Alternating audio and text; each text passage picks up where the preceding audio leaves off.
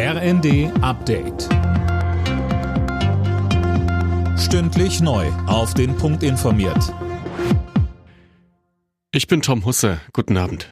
Mit den Stimmen der Ampelkoalition hat der Bundestag die Strom- und Gaspreisbremse beschlossen. Ab März, rückwirkend dann auch für Januar und Februar, werden die Preise für 80 Prozent des bisherigen Verbrauchs gedeckelt. Kritik kommt von der Union.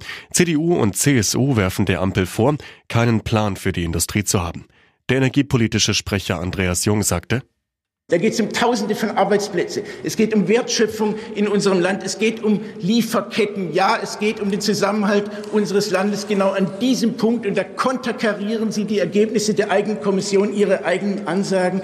Und es setzt die Industrie, die Arbeitsplätze, die Wertschöpfung in Deutschland in dieser Krise auf das Spiel. Und das halten wir für einen schweren Fehler. Gegen die abgesetzte EU-Vizeparlamentspräsidentin Kaili gibt es neue Vorwürfe. Es geht nun um Betrug mit EU-Haushaltsmitteln. Die Europäische Staatsanwaltschaft beantragte die Aufhebung der Immunität von Kaili, die weiter in U-Haft sitzt. Deutschland liegt flach. Rund 10 Millionen Menschen sind aktuell krank mit Husten, Schnupfen, Fieber.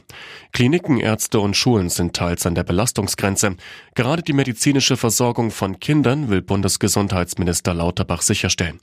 Bei den Lieferengpässen bei Arzneimitteln soll es Unterstützung geben, ebenso wie für die Kinderärzte. Lauterbach sagte, wenn das nicht reichen sollte und wir kommen nicht zurecht, dann werden wir weitergehen. Dann werden wir auch Maßnahmen ergreifen, wo wir planbare Eingriffe für Erwachsene aussetzen, sodass wir den Kindern die Versorgung geben können, die sie benötigen.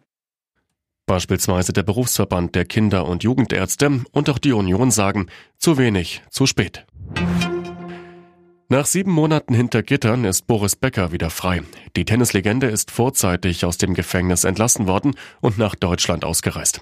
Becker war wegen Insolvenzstraftaten in Großbritannien zu zweieinhalb Jahren Haft verurteilt worden. Alle Nachrichten auf rnd.de